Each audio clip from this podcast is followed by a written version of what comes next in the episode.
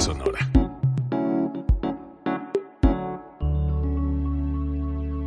Código Libre.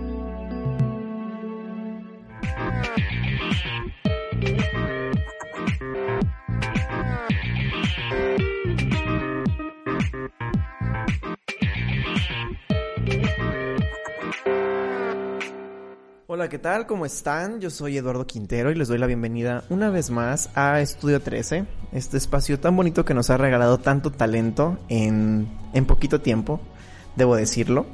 Eh, el día de hoy estoy muy emocionado porque está con nosotros una persona que literal es, híjoles, qué talla de artista. Y estoy, estoy muy contento de que esté con nosotros.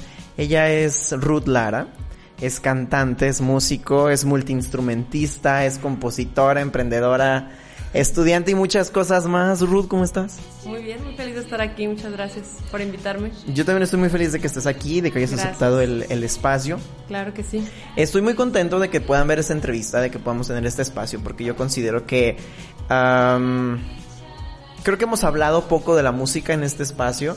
Y, y debo ser honesto, la música es de las cosas que más disfruto, que más me encantan. Ahorita que estaba viendo a Ruth ensayar, eh, me doy cuenta que la música transmite tantas cosas. Y qué mejor que alguien como ella, eh, para que nos cuente un poquito de su historia, de su trayectoria, que nos cuente un poquito cómo es esta vida del compositor, cómo es esta vida de alguien que, que ahorita me comentaba que toma café todos los días, que escribe cinco veces por semana, alguien que su vida es la música.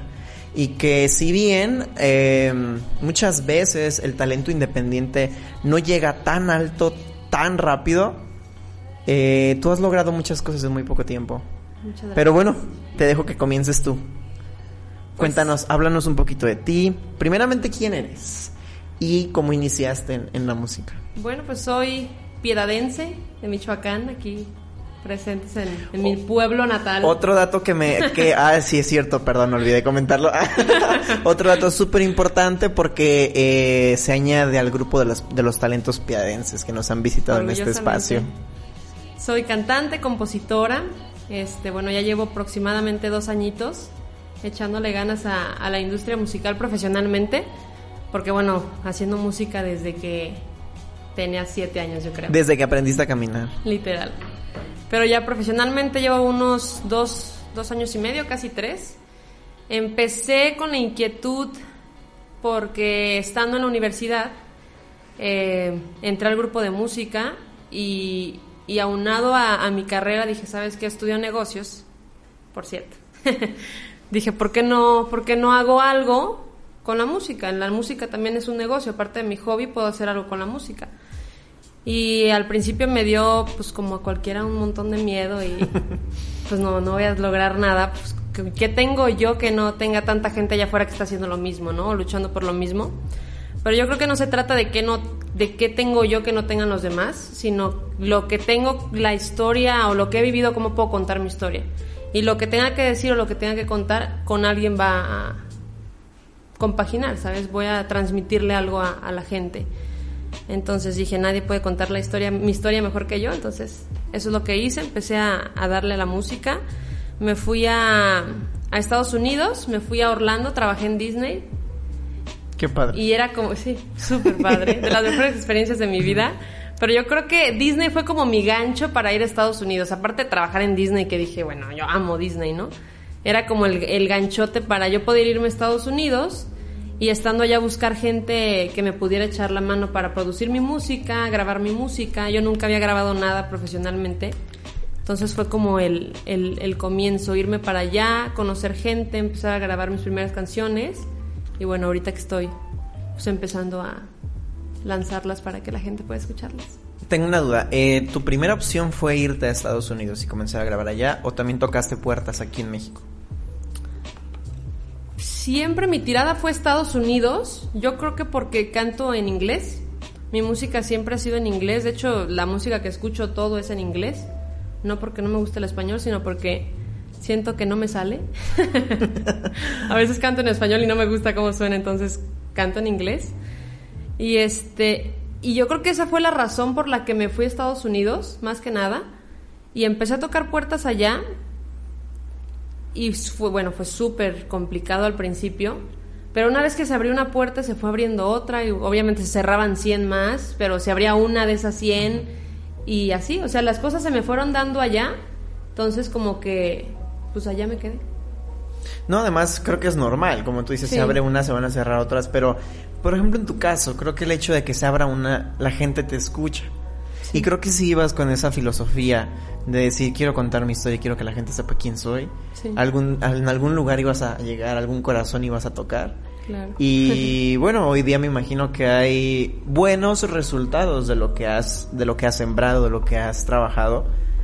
Eh, obviamente sé que vienen muchas cosas más por delante, pero antes de que nos las cuentes, me gustaría que por favor tocaras una canción. Claro. Antes de seguir con tu historia y de seguir contándoles más cosas, ¿qué te parece? Claro que sí. Me late. De hecho, esta estoy por lanzarla el 21 de julio. El 31. 31 de julio. 31 de julio. Ya casi. Ya La- casi. La segunda canción que, que lanzo en, en Spotify, Apple Music, en todos lados. Entonces estará disponible el 31 de julio 31. en plataformas de streaming. Sí. En tu perfil personal como Ruth Lara, ¿verdad? Así es. Por fin, una más. Una más. Ok, entonces te dejo que presentes tu canción, por favor. Claro que sí. Bueno, pues esto es Blindfold.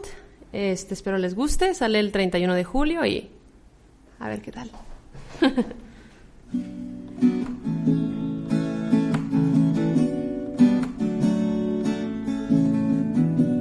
Everything's gonna be alright. I used to repeat it in my mind. Be alright. Every time that I hear that baby from you, only way I feel is like a fool, like a fool.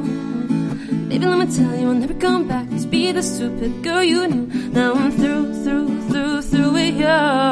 No, all I'm going to do is take off the blindfold. I have the control. I say it louder, louder. Baby, baby, baby, no, no longer, no. Thanks God now I can see you're toxic call from me. You're trying to sink me into that ground, but now I'm of the misery. Will never come back. All I'm going to do is take off the blindfold. Everything's gonna be right. I used to repeat it in my mind. Be right. Baby, let me tell you, I'll never come back to be the stupid girl you knew. Now I'm through, through, through, through with you. Oh, all I'm going to do is take off the blindfold. I have the control. I say it louder, louder. No, no, baby, baby, baby, no, no longer, no. Thanks God now I can see you're toxic call from me. You're trying to sink me into ground, but now I'm of the misery. Will never come back. All I'm going to do is take of the blindfold. Oh, no,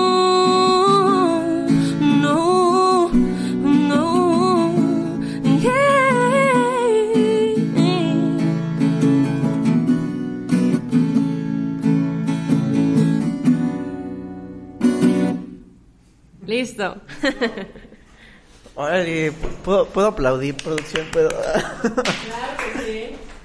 voy a, definitivamente voy a subir esto en una historia, estuvo muy bonito. Muchas gracias. Debo decir, honestamente, que estuvo muy bonito. Eh, tuve la oportunidad de escuchar una parte de esa canción en su sonido ya eh, final, en la, en la versión en la que vas a, a lanzar, que lo escuchamos hace, hace ratito. Y no te estoy ignorando, estoy subiendo una historia de ti No te a Instagram. Te Eh, estoy viendo por el teléfono. esto- te estoy viendo por... y suena muchísimo mejor así. Perdón si, si no esperabas que dijera eso, pero suena muchísimo mejor a mi gusto acústico. Yo, ah, de hecho, toda mi música la hago primero acústica. Al final, la versión producida siempre es como muy dance pop, Ajá. Porque bueno, es al género que, que Al estoy género al enfocada que y que vas, le estoy ajá. tirando. Pero siempre todo, toco el piano desde los seis años. Entonces, toda mi música siempre, primero es acústica Claro. y luego va la versión. De hecho, completa. incluso creo que de manera natural Sí. eh, sale, ¿no? O sea, me imagino Sí. que son las 2 de la mañana, se te ocurre algo y agarras la guitarra y es como Sí, que sí, sí. no me voy a meter al estudio, ¿verdad? Más bien voy a agarrarla. Suena muy bien, me encantaría comprar un EP tuyo acústico. Gracias. Me Claro encantaría, sí. suena muy Pronto. padre. Suena muy, muy, muy chido, ojalá lo, lo consideres. Claro que sí. Y por ejemplo, ahorita que estábamos platicando, eh, bueno, ahorita que te hice esta, este comentario, esta cuestión de la composición, Sí. eh, ¿en qué te inspiras para componer? Jamás había tenido la oportunidad de hablar con un compositor de tiempo completo. Ok. Entonces, eh, creo que tengo que hacer la pregunta. O sea, ¿en Sí. qué te inspiras? Sé que, sé que escribes todos los días. Sé que tu vida es estar escribiendo música que a lo mejor algún día eh, la gente va a conocer o a lo mejor no, pero la haces. La mayoría no. la mayoría del tiempo, la mayoría del tiempo sé que no, pero no, pero o sea, Pero ¿cómo- sí. ¿en qué te inspiras? Yo creo que al principio es que eso al principio cuando empiezas yo empecé a componer a los 19 años, música con melodía, letra, etcétera. Antes empecé a, aprender piano, música clásica, entonces componía en nada más melodías de piano, no, no con letra. Entonces cuando, cuando empecé a componer ya producciones completas, yo creo que era un tema de inspirarte en lo que vivías al día a día. Entonces, las cosas llegan a ser repetitivas cuando tu fuente de inspiración siempre es la misma. Y como apenas estás empezando y estás aprendiendo, pues crees que tienes que tocar un tema súper deep, súper profundo y dices, de aquí, de lo que sufrí en mi niñez o lo que me pasó en la vida, eh, de eso voy a hablar.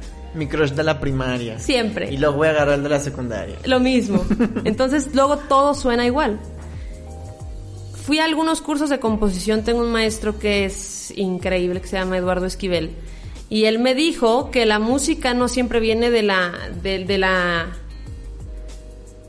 creatividad, de la inspiración. Tiene que haber un, un método que te diga, cuando no estés tan inspirado, aún tienes que hacer música, ¿sabes? Porque es como te vas a desarrollar como compositor. Y yo creo que ahora, aparte de usar técnicas que me ayudan para componer, porque cuando ya es una- un tema de, de tiempo completo, pues hay días que no estás inspirado y aún así tienes que hacer música. Este, bueno, usas técnicas, pero yo creo que ahora mi, mi enfoque, hablando de inspiración, es ver las cosas más pequeñas, grandes, ¿sabes? A veces lo, lo más simple en la vida es un tema del que puedes hablar horas. Entonces, esas cositas tan simples que, que, pas- que te pasan día a día, las uso como, como música, La trasladas a Sí. algo, a algo más estético. literal. Cuando te hice esta pregunta de, de- y te hice la, la aclaración de que nunca había conocido a alguien de tiempo completo, me refería precisamente a eso. Sí. Que conozco gente que compone, pero en, en periodos más aislados, ¿no? En Claro. periodos en donde precisamente hubo un detonante que los ayudó a sacar una canción, dos o hasta un EP. Claro. Pero después hubo un, un proceso en el que ya no componían. Pero cuando tú me dices que, compon- que escribes todos los días, a mí me llamó la atención y por eso te pregunté eso. sí. Y, y me rescato, me parece de mucho valor el que nos digas que hay técnicas. O sea, que más allá, Sí. porque creo que estamos acostumbrados, a men- al menos yo así lo creo, a escuchar que todo el tiempo las expresiones artísticas nacen de la inspiración. Claro. Y no es que sea mentira, sino que cuando es un rollo de tiempo completo, Es inspiración. la inspiración pues no llega de la misma manera, ¿no? Y como tú dices, mm, hay técnicas que las Claro. te ayudan como a ir motivando, a ir trabajando, si bien es que no está la inspiración así al 100% Exacto. O sea, y pu- las combinas cuando la inspiración ya es natural. supongo. Usas esas técnicas y te llega la inspiración, ¿sabes? Porque a veces una cosa va primero que la otra, o a veces llega primero la inspiración y luego usas la técnica. Pero cuando no, pues Cuando no tienes la inspiración, pero tienes que seguir. Exacto. Claro. Y órale, qué chido. Gracias por compartirnos eso. También te lo pregunté porque hace poquito vi el documental en Netflix de Taylor Swift, el de Buenísimo, eh, sí. Miss Americana. Y precisamente toda esta parte de la composición se me hace tan interesante en, en ella, que es una compositora tan controversial, Sí. en donde de pronto tú la ves y ves el documental y pareces que no hay una técnica, ¿no? O sea, o pareciera, naturalito. pareciera que todo es natural, ¿no? Que todo el tiempo está hablando y denunciando cosas, Sí. Eh, pero bueno, ahí es donde tú dices, bueno, a lo mejor no todo el tiempo es completamente natural, a lo mejor hay un trabajo de... No, no, a lo mejor lo hay, porque Sí. bueno, ya también con alguien de tan grande como ella. Por ajá. ejemplo, hay, un, hay una parte muy padre del de la película de Lady Gaga que está componiendo, bueno, está haciendo su nuevo disco. Joanne, me parece que se llama. Y ¿Es este- del documental o de la película? La película. De A Star is Born. Sí, me parece que sí. Es, Bueno. que, es que hay dos, bueno, pero bueno. eh. Uno de Uno Lady de Gaga. los dos. El punto es que todo ese disco se lo produjo un productor súper bueno que se llama Mark Ronson. Y una parte que me, me quedó muy grabada y a lo mejor si no le sabes un poquito al, al ambiente no, no lo notas, pero le dice ella a Mark Ronson, dame acordes, mándame unos acordes con los que pueda yo hacer algo. Esa sería la mejor, la parte en la que ella usó la técnica, ¿sabes? Él- es decir, él le mandó acordes y ella usó totalmente la inspiración y lo que sabe de los conocimientos que tiene en música para sacar una para hacer una canción con esos acordes, ¿sabes? Porque lo que te pasa, a lo mejor ella ya se había quedado sin acordes o a lo mejor ella siempre está su, su fuente de inspiración es la misma y los acordes Y los que salen siempre, siempre son, los, los mis- mismos. los mismos. Entonces le pide ayuda a alguien más y entonces trabaja con eso y ya sale la inspiración. Fíjate que es cierto, precisamente retomando un poquito a Miss Americana, hay una canción de Taylor Swift que se llama Out of the Goods, que la melodía no es de ella. La melodía, la melodía es de un productor, no recuerdo cómo se llama, Sí. y el chavo se la manda y ella en un avión le puso letra a la melodía. Sí. Y ella dice abiertamente, es que me- es una de las canciones que más quiero y que más me costó trabajo porque la melodía no era mía. Claro. Entonces yo tenía que trabajar eso. A veces es más complicado. Sí, eso. de hecho, eh, por eso te lo mencioné, porque ella comenta abiertamente, es que fue dificilísimo, que yo estoy acostumbrada que mi música suena como está en mi cabeza. Ya tiene o, un proceso. O lo más cercano a lo que está en mi cabeza. Y te lo compara con otra canción que se llama All You Had to Do Was Stay, que fue una melodía que apareció en sueños. Entonces, ella soñando hace esta canción, entonces obviamente nadie en, en su sano juicio iba a poder lograr decirle lo que estaba. Claro. Pero con Out of the Goods es diferente y sigue siendo un proceso de composición. Muy padre, sí. Y por ejemplo, ¿te ha sucedido alguna experiencia que te haya llevado a componer inmediatamente? Ahora sí, ya hablando un poquito más de la, De la inspiración, inspiración. natural, de este alumbramiento divino que dicen los artistas que llega Sí. cuando menos te lo esperas. Tuve una oportunidad cuando tenía 19 años, fue la primer canción que, que compuse en mi vida, completita, desde el ritmo, melodía, letra, todo.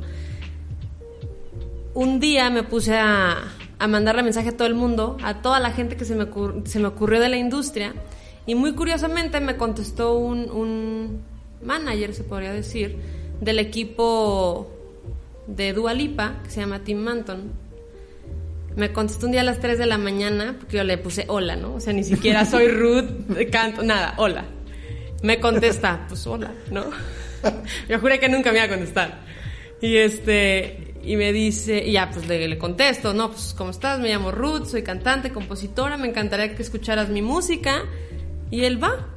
Pero yo tampoco esperaba que me dijera que sí. Entonces, cuando me dice va, pues yo no tenía nada, no te- nunca había hecho una canción. Entonces él me dice, sí, mándame tu música y no tenía música que ¿Qué mandarle. música le mando? Entonces le digo, ¿sabes qué? Es que no tengo nada, pero dame tres días y te mando algo. Y él, ok, te doy tres días, mándame algo.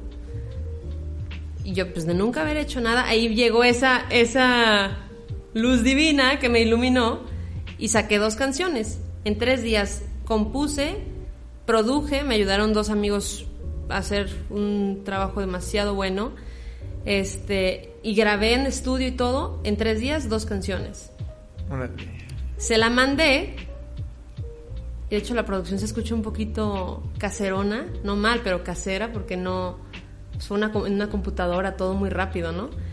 Se la mandé y le gustó mucho, y digo, él, él- él después me ayudó a, a conseguir más gente en la industria que, que se me abrieron más puertas gracias a eso, ¿sabes? Entonces yo creo que esa fue el.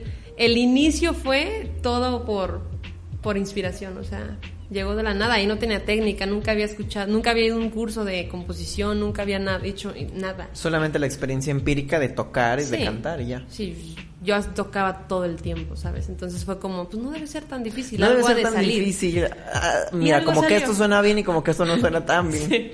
Y de hecho esa canción todo el mundo la quité después de Spotify, la tenía en Spotify. Y luego la quité porque la quiero producir profesionalmente y subir un trabajo mucho mejor, pues, un muy- mejor trabajo.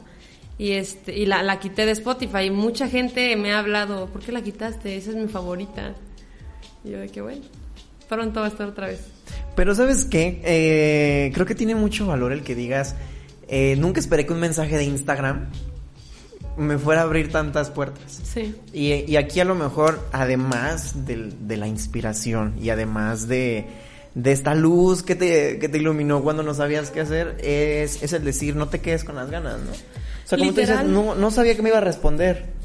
Pero le mandé. Pero le mandé así. mensaje y ¿qué crees? Me respondió. Y a lo mejor para ti ese suceso es un parteaguas, ¿no? Es un antes y Claro. un después. Tal vez si este chavo no hubiera respondido hubieras tardado un poquito más. No digo que nunca lo hubieras hecho. Claro. Pero a lo mejor hubieras tardado un poquito más en experimentar que como compositora también eras muy buena.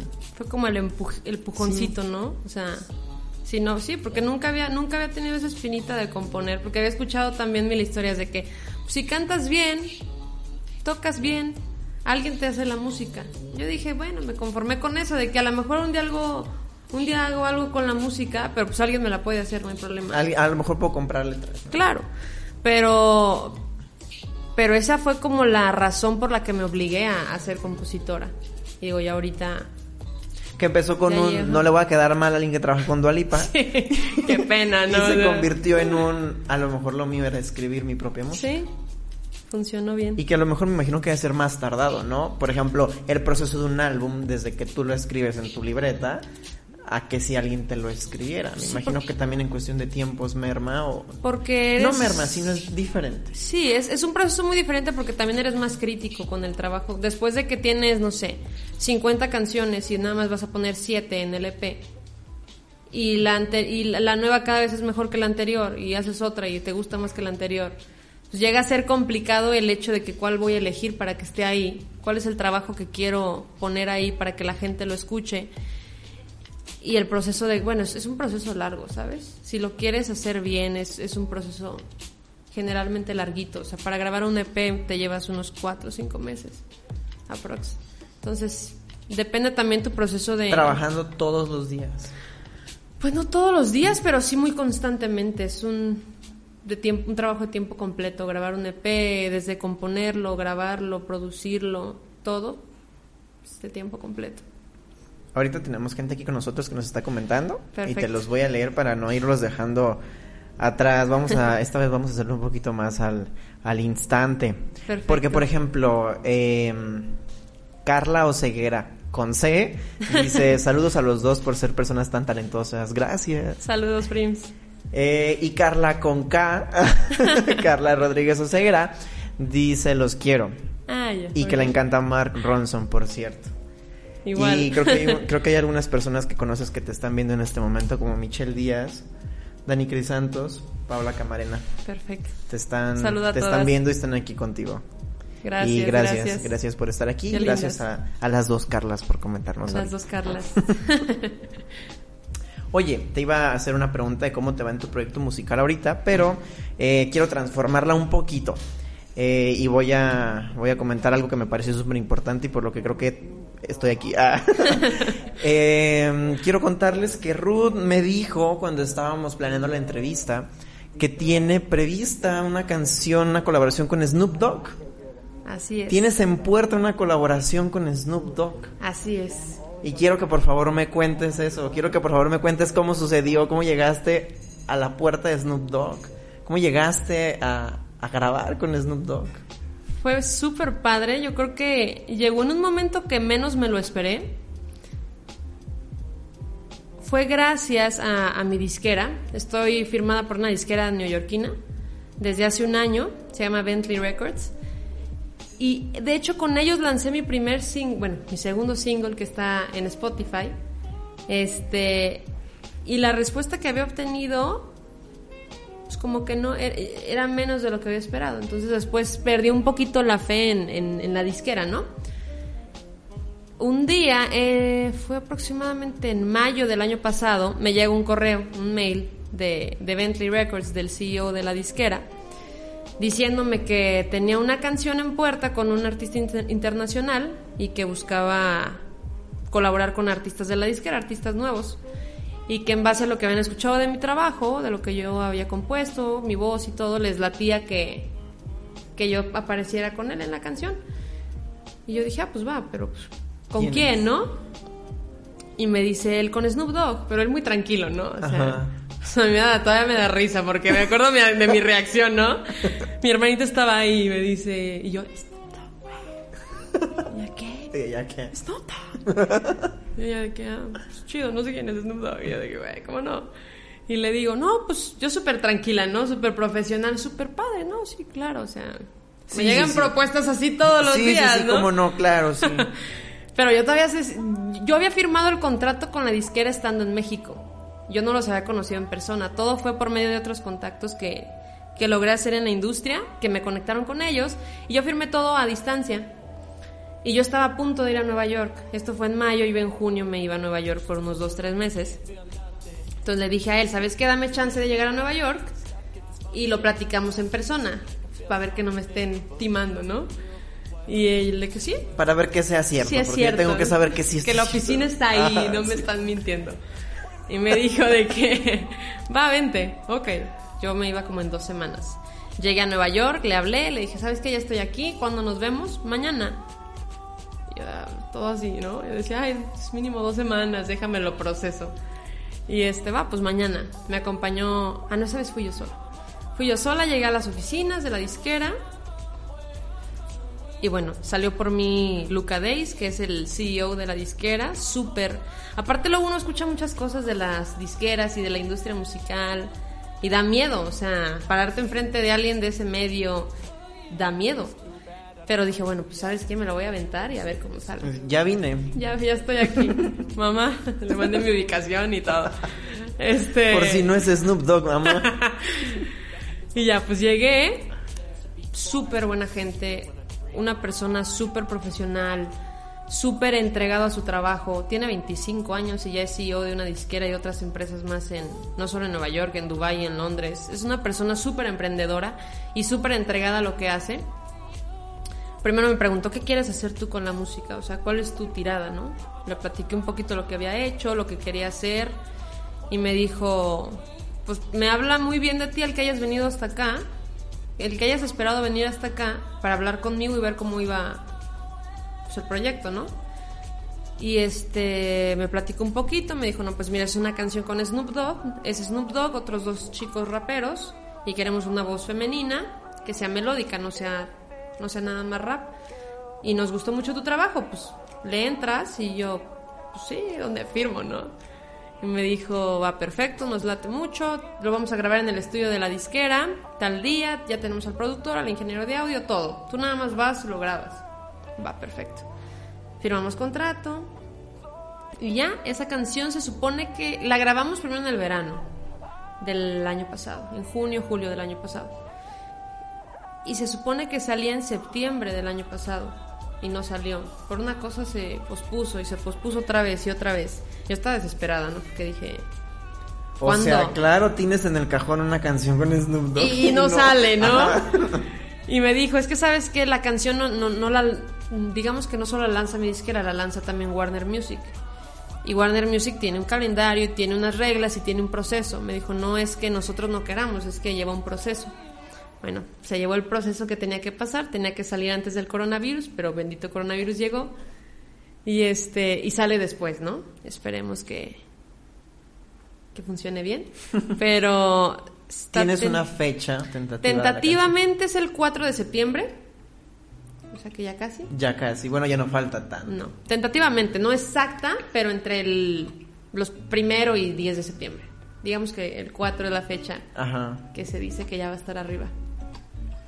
No A ver, ¿qué manches. no manches, fíjate que es emocionante porque. pues, por muchas cosas, creo que ni siquiera tengo que. no inventes, creo que ni siquiera tengo que decir porque el hecho de que. De que, por ejemplo, las personas puedan ver que un día estás eh, con 19 años en tu casa componiendo una canción a quemar ropa, de la nada, salen dos, y a los dos años recibes una llamada que ibas a, a- a grabar con Snoop Dogg. Sí. Solo fue una, una solo fue una fecha, creo que fueron más años, no lo sé. Pero, Tres- o sea, bueno, cachito. ahí está, tres años. Casi. O sea, fíjate, eh, tú ya teniendo el contrato con la disquera, tú ya sabiendo más o menos que a dónde iba tu música, Sí. a lo mejor la primera vez que entrabas a una oficina de la industria en Nueva York y, y recibir o darte cuenta que estabas a punto de grabar con Snoop Dogg, o sea, creo que es, es inspiración para más personas y para ti, ¿no? El decir, Sí, ¿saben qué, chavos? Los sueños sí se cumplen. Que a lo mejor, y, y a lo mejor en tus planes nunca estuvo grabar con Snoop Dogg, ¿no? O sea, a lo mejor, digo- a lo mejor la banda MS tampoco nunca estuvo pensando en que iba a grabar con Snoop Dogg. Pero mira. Pero el hecho de que lleguen esas oportunidades y la gente cree en tu talento y que alguien padre. que tiene una talla internacional eh, acepte colaborar con alguien que va empezando, o sea, es porque las cosas van bien. Eh, el otro día vi una frase, es una frase bien de señora, pero la voy a decir porque se me vino a la cabeza, Dila, perdón, la vi en sácala. Facebook. Decía, eh, tú estás dudando de tu potencial y otros están asustados por tu talento, o al revés, Sí. estás dudando de tu talento y otros están asustados por tu potencial. Una cosa de esas la vi en una imagen de Facebook. eh, pero mi cerebro la trasladó ahorita, ¿no? O sea, la trasladó él como me imagino a una Ruth toda temerosa hablando con alguien que trabaja con Dualipa para ver si sale algo. Sí. Y tres años después estaba la misma Ruth, pero a lo mejor más crecida, mucho más segura. Que igual a lo mejor me imagino que te tambaleaban las piernas cuando estabas en el estudio. En trans, claro. Eh, desde que entraste hasta, hasta que saliste. Pero habías logrado a lo mejor cumplir algo que nunca imaginaste. Y tan rápido, ¿sabes? Yo creo que es lo que te decía, llegó en un momento que menos me lo esperé. Cuando tuve la oportunidad de hablar con este, con este chico, Tim Manton, el que trabaja con Dualipa, pues me imaginé mil cosas, no pasaron. Y luego tuve oportunidad de ir a America's Got Talent, me imaginé mil cosas, no pasaron. Y cuando no me esperé nada, me llega esa llamada, ¿sabes? O sea, siento que es lo más curioso, que me llegó en el momento que no creí que me iba a llegar.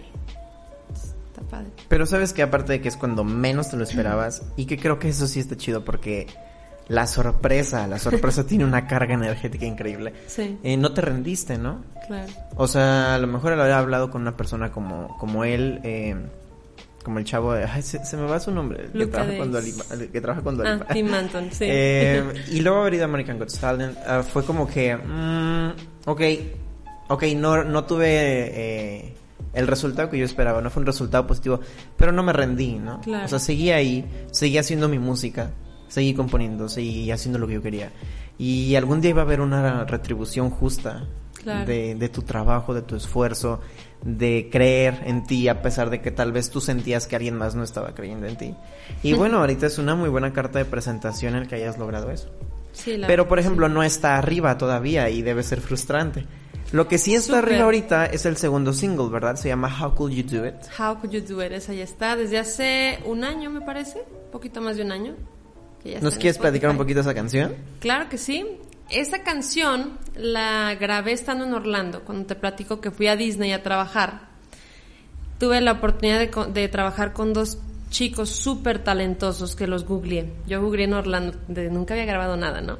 Entonces yo trabajando en Disney googleé productores, eh, estudios de grabación y productores en Orlando, Florida. Y me salieron un montón. Y dije, no, pues ¿cuál elijo, no? Me salieron 700. Sí. y me puse, había una página que aparte de decirte el nombre, te pone un poquito el trabajo del productor. Entonces me puse a escuchar uno por uno, a ver cómo producía cada uno y cuál me gustaba más. Vi a este chico que se llama Phil y este y me encantó, o sea, dije, él es. Vi el estudio y las fotos, me gustó, nunca había ido a un estudio, dije, pues así, se debe, así debe ser porque se ve padrísimo. Ahí es. Llego y desde que entré a ese lugar, la energía fue tan positiva que dije, no, pues yo quiero trabajar con él ya. Llegué, me dijo, a ver, muéstrame lo que has hecho. Le mostré estas dos canciones que hice en León, Guanajuato, de hecho, para, para Tim Manton. Y me dijo, no, está padrísimo. ¿Y qué quieres grabar? Yo traía unos audios de, en el iPhone, ¿no? Unos voice memos de, en el piano y con musiquita y cosas que quería grabar. Entre ellas, How Could You Do It? Se la muestro y me dice, no manches, me encanta, ¿quieres empezar ahorita? Y yo, oye, es que espérate, no sé cu- cuánto cobras, cuánto tiempo lleva. Y, No, no te preocupes de eso. Hay que, hay que trabajar ahorita algo, te muestro algo y luego platicamos de eso. como que él también le gustó, él también sintió la vibra, Ajá. ¿no? Dije, ¿Y va, tú, pues, va? pues bueno, vamos. Yo con nervios, porque nunca, no, no sabía cómo era el proceso. Grabamos la base, los acordes, ritmo y todo para How Could You Do It, y me dijo, vente en cinco días y te muestro lo que tengo. Va. Llegué, mis amigas me acompañaron, teníamos que manejar como dos, una hora y media, dos horas, de, de donde vivíamos al estudio. Me acuerdo que íbamos todas inexpertas a rentar un coche y llegar al estudio y súper chistoso. y este, manejando en Orlando, que nunca habíamos estado ahí, pero súper padre. Y me mostró un trabajo súper bueno, pero que no sonaba como sonaba en mi cabeza, ¿sabes? Entonces le dije, me gusta, pero es que no suena lo que tiene que sonar. How could you do it? No, no, esa no es How could you do it. Y él de que, ah, pues, pues cómo suena, ¿no? O sea, cómo debe ser. Le dije, ¿tienes un, un tecladito, un teclado MIDI? Sí, bueno, lo conectamos y empezamos a armarla. Estuvimos como unas cinco horas en el estudio y la armamos a como, a como debía sonar, ¿sabes? Después de que él ya le había invertido, no sé, cinco días en, en la producción. Y quedó justo como, como yo quería. Y le dio mucha risa porque dijo, es que neta, no, no es muy común que gente venga y me diga, Así no. así no es. Chido, pero no. Y menos alguien que nunca ha hecho nada en un estudio, ¿no? Me dijo, pues va. Entonces de ahí ya. Grabé cinco canciones con él. Que aún no subo. Una de ellas es, otra de ellas es Blindfold, que apenas voy a subir el 31 de julio. Pero sí. Así nació How Could You Do It. Es una canción muy padre, a mí me gusta mucho, es como muy urbana. Bueno, así la... Tropicalona, ¿no? Así la veo yo desde la portada, Sí. desde el ritmo, la veo como muy urbana, muy juvenil, muy dance. Sí. Eh, está padre, se las vamos a poner al final del programa. para que Perfecto. la- Para que la, escuchen. Fíjate que de hecho eh, nos están pidiendo que si no cantas, pero, o sea, es que ya cantó una canción al principio. Ya canté. ya cantó una canción al principio. ¿Qué les Este, cantaré? Sí, igual no sé si puedas cantar otra. eh, Mira, y si les adelanto un pedacito de lo que he estado haciendo, esta aún no, apenas la voy a grabar. No está ni completa, pero Ok, muy bien. les adelantamos un pedacito de la nueva música que viene. No, yo creo que hasta el próximo año la van a escuchar, pero para que se avienten un pedacito ahorita. Para que sepan un poquito más de lo que haces, de cómo te escuchas, Me late. qué escribes. Ahorita nada más en lo que se acomoda un poquito, este, le vamos a dar, mira, dice Dani Crisantos, otra vez si quieren que cantemos. Dani. Bueno, bueno, nada más va a ser esta y al final del programa pueden escuchar la que tienen en Spotify, ajá, para que, Me late. para que sepan un poquito más de, de qué onda. Va.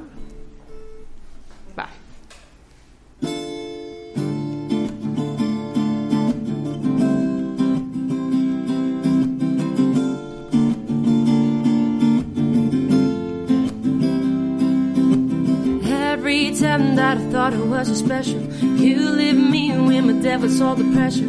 Everything that I thought it was a treasure, now it's not. Every time that I thought it was special, you leave me with my devil's all the pressure. Everything that I thought it was a treasure, now it's not. Every time that I try to I have you known that the only fight was with me with myself and I, and I, and I. Cause every time that I try to fight, I have shown known that the only fight was with me with myself and I, and I,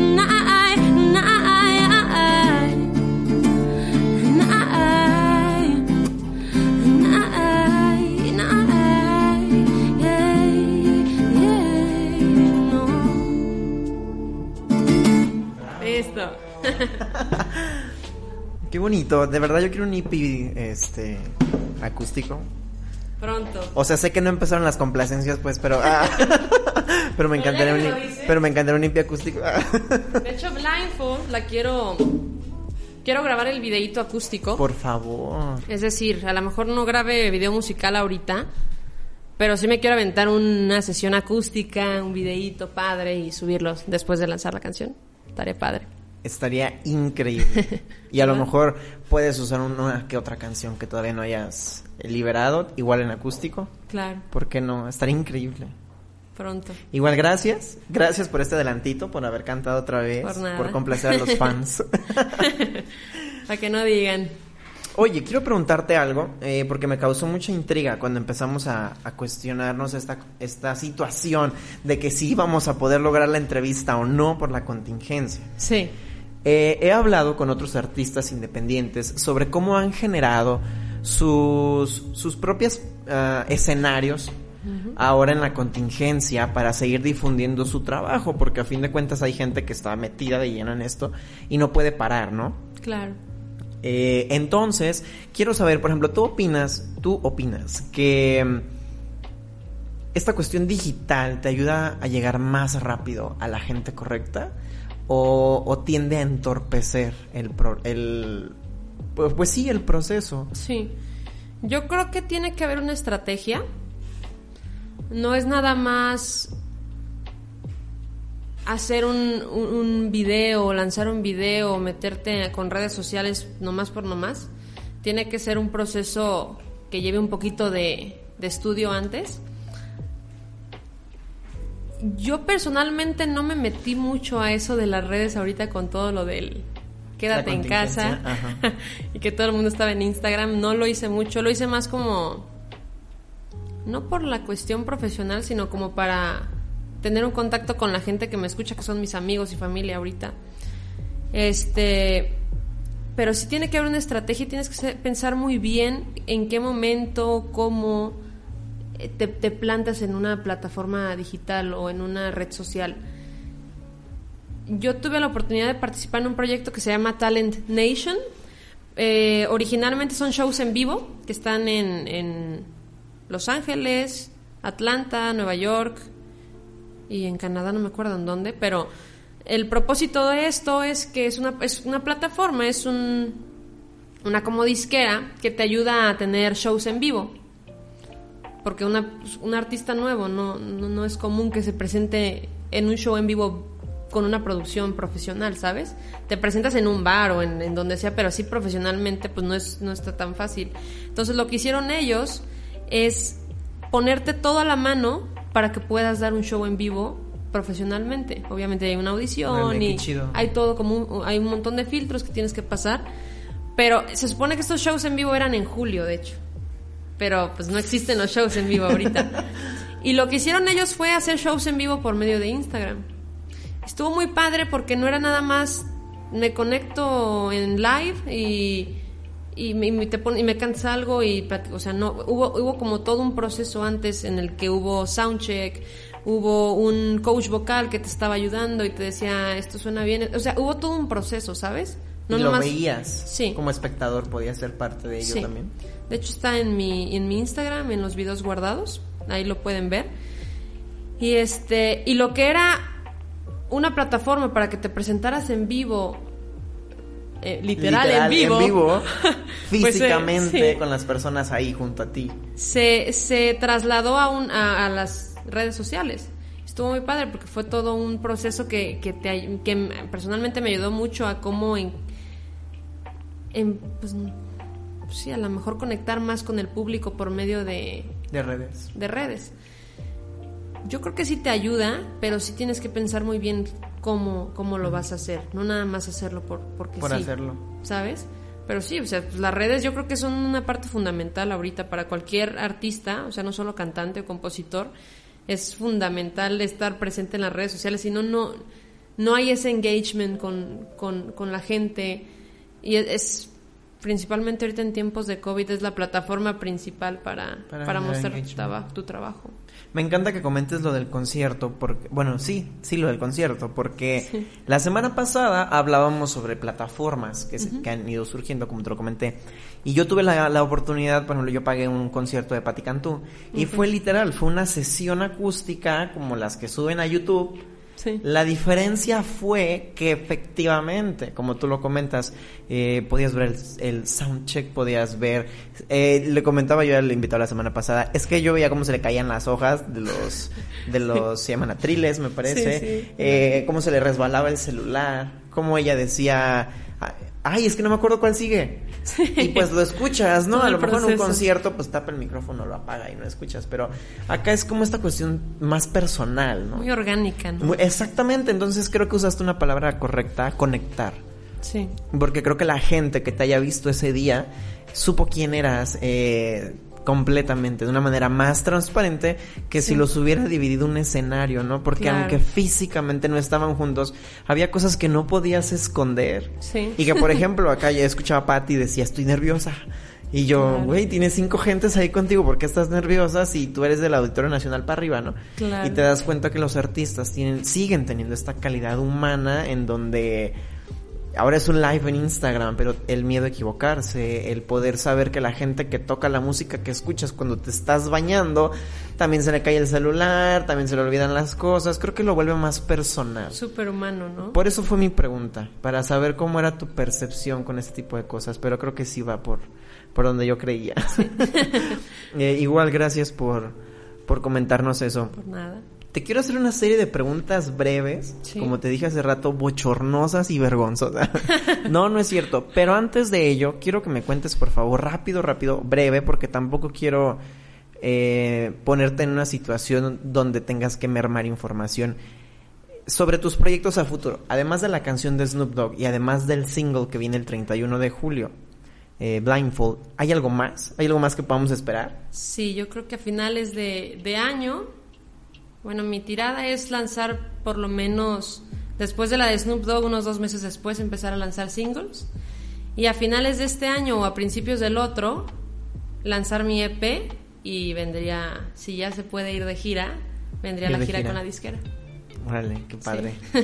Toda la suerte del mundo, la Mil buena gracias. vibra, toda la luz que necesitas. Mil gracias. Y pues bueno, ahorita al final del programa les vamos a dejar tus redes sociales para que la gente que se haya interesado te siga y entonces esté al pendiente de estos lanzamientos. Claro que sí. Y antes de terminar la entrevista te quiero hacer un tag musical. Son unas preguntas rápidas y quiero que tú me contestes rápido.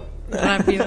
rápido. Lo primero que piense. Sí, todo tiene que ver con música, no son tantas. Ok. ¿Cuál es tu canción favorita en este momento? Past Life. ¿De quién es? Selena Gómez y el chico, es del chico, pero no me acuerdo del nombre, pero la, la sacó con Selena Gómez y yo amo a Selena. O sea, el fit es Selena Gómez. Sí. pero a él no lo recuerdo. Está bien. Esos, estas preguntas son para que te conozcan un poquito más. Perfecto. Cantante masculino favorito. Justin Bieber. Va a sonar súper, pero sí. Y cantante femenina favorita. Beyoncé. Ok. Colaboración preferida. Uy. Yo diría que Amy Winehouse y Tony Bennett. Ok, no la conozco, fíjate. Escucha. La voy a escuchar. Esa colaboración entre ellos dos es una bomba. Una bomba. Una, un soundtrack de película que te guste. ¿Cómo se llama esta pel The Greatest Showman? The Greatest Showman. Me- me encanta todo. Increíble, todo el álbum es buenísimo, Todo. sí. Ese es mi favorito. Ok. Eh, compositor favorito. Julia Michaels, yo creo. Ok. Pensaba responderlas contigo, pero ya casi no tenemos tiempo, así que... el tuyo, el tuyo. Así que mi compositor favorito no lo sé. Bueno, a- tal vez eh, a nivel internacional sería Taylor Swift, obviamente. Eh, y mexicana creo que Patti definitivamente. Ok. Eh, cantante con quien te gustaría colaborar. Julia Michaels. Ok. Cantante que no te gusta y a todos les gusta. Maluma. ¿Vieron su cara? O sea, las personas que están siguiéndonos en Facebook, ¿vieron Pero- su cara? Es que no sabía si decirlo, ¿sabes? Pero... No es que no me guste. es- No te encanta. No me encanta. No, no te gusta, no, no te gusta, veo tu cara, y no te... No seas hipócrita. No quieras quedar bien. Aquí con- no juzgamos a nadie. Aquí somos lo que decimos y decimos lo que pensamos. así. Bien. Ok, de acuerdo. Cantan... No, bueno, sí, gusto culposo en la música. Gusto culposo en la música. Siempre que compongo estoy con una copita de vino y a veces es mala idea. ¿Será culposo? Ok, no, no lo pregunté bien, pero gracias por contarnos eso. No, Siempre. alguien que escuches y que no te gusta que la gente sepa que te gusta su música. ¿Quién sería? eh? Por ejemplo, el mío, o sea, lo voy a decir. y por lo Sin general. pena. Por lo general solo lo digo cuando estoy ebrio, pero. ah. Como es, yo gano como- Es Belinda. Belinda. Mi gusto culposo es Belinda, la verdad.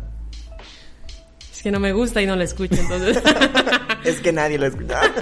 Solo tú. No Belinda, sé. si estás viendo esto. Discúlpanos. Soy tu fan. No sé. Gusto culposo. Pues es que no es culposo, pero escucho escucho música de Juan Gabriel. A lo mejor nadie se imaginaría que ¿Qué escucho a escuchas Juan música de. Juan Gabriel? Ah, bueno, pero es que todo el mundo en algún momento y en Sí, algún punto escuchamos a Juan Gabriel. Bueno, Juan. Gabriel. Cantante de la secundaria Justin Bieber. y de la preparatoria, Justin Bieber. Justin Bieber. De la preparatoria. Yo creo que Katy Perry. Escuchaba Katy muchísimo. Perry. Ah, fíjate que sigue siendo para mí una de las más. ah, Todavía, sí. Sí, para mí sigue estando vigente en Pero mis como que la playlists. empecé a escuchar en la, en la prepa y desde ahí. Por Bueno, pero aparte cuando estábamos en la prepa era como que Teenage Dream, ¿no? Y fue Sí. como el auge de, de Katy Perry. Eh, letra que te haga llorar. Uy. Uy, un montón. ¿Cuál elijo? Ay, bien, bien chillona. ¿no? la pinche lloradera todo el día. Yo creo que la más reciente, Vulnerable, de Selena Gómez. Uy, sí. Buenísima. Sí, sí, sí. Debo ser honesto, casi no me gustó Rare, el- ese álbum, casi no me gustó. Eh, lo platiqué en un bar y alguien casi me, me, golpea. me avienta algo porque lo dije frente a una super fan de Selena Gómez. Eh, me casi me aventó un dedo de queso, pero Vulnerable me parece ser que es la canción más fuerte desde mi punto de buena. vista de ese álbum. Me sí, encanta. creo que la letra Desde está, la uf. letra, producción, todo está muy Sí, bien sí, hecha. La última, un crush musical. James Bay, yo creo. ¿Quién es? James Bay, el- el de... So can't let it go, just let it be. ¿Te generó sentido? No, la verdad no, la verdad no, Pero pero lo voy a buscar porque ya me hiciste caer en ridículo. Y el de 1975, que no sé ni cómo se llama, pero el chico este, A lo, ¿verdad? mejor, a lo mejor producción sabe cómo se allá llama. ve... Matt, ¿Qué? Matty Healy. Ese chico, ¿eh? Ese, güey. Ese, güey. Es mi crush. Qué curioso, ¿no? Yo hubiera dicho algo como Sean Mendes o algo así. No, ¿eh? O sea, no por su música, o sea, sino por él, literal, como Well, un crush. sí, o sea, pero es que es el crush de todas. Sí.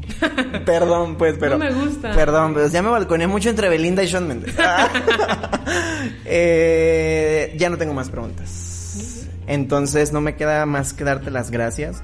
Por Carla Oseguera también eh, respondió las preguntas y dice Justin Bieber es la respuesta a todas.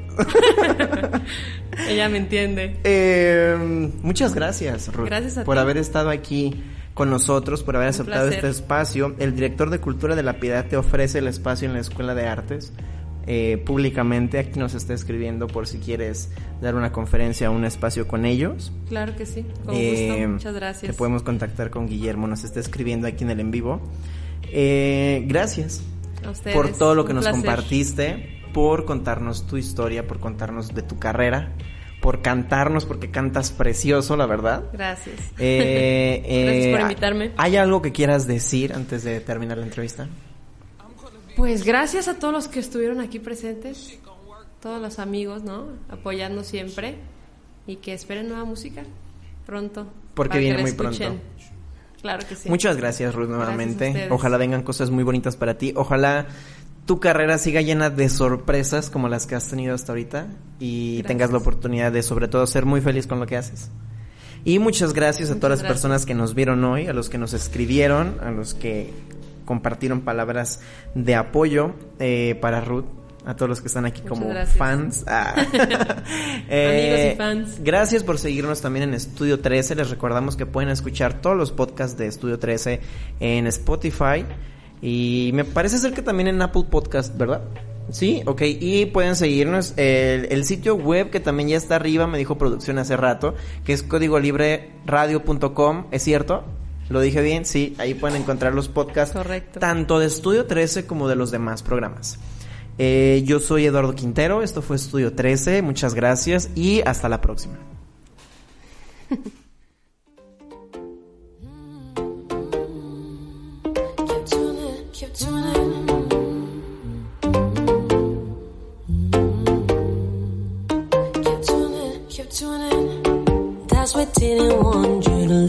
lose control. It is for everything that I'm out of my for so Can't imagine now, how could I fall? Of curses I expected, you know, did to help me out? Could you do it? You bite the hand that gave you everything, you keep doing it.